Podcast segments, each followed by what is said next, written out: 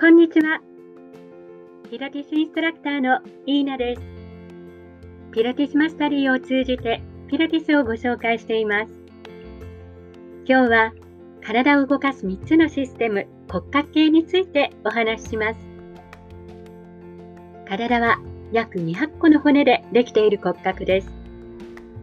骨格系は骨と関節からなるシステムです。体の骨組み、バックボーンやフレームとしての役割をします。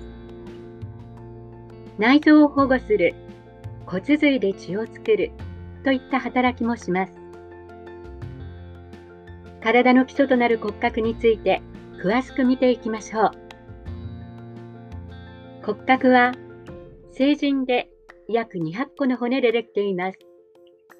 頭に28個、背骨と骨盤に26個、肋骨、胸郭に12対24個、腕と足、上肢と下肢にそれぞれ30対60個、喉仏や骨や主子。骨と呼ばれる小さな骨を合わせると、この骨の数になります。成人前は未熟な骨がまだ融合していないので、骨の数は350個近くにも及びます。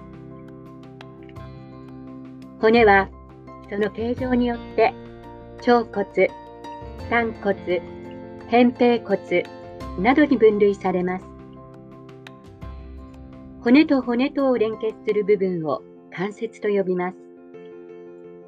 関節は連結の方式、繊維性関節、頭蓋骨など、軟骨性関節、脊髄や恥骨結合など、滑膜関節、その他の関節など、運動する軸の数、関節面の形状などによって分類されていきます。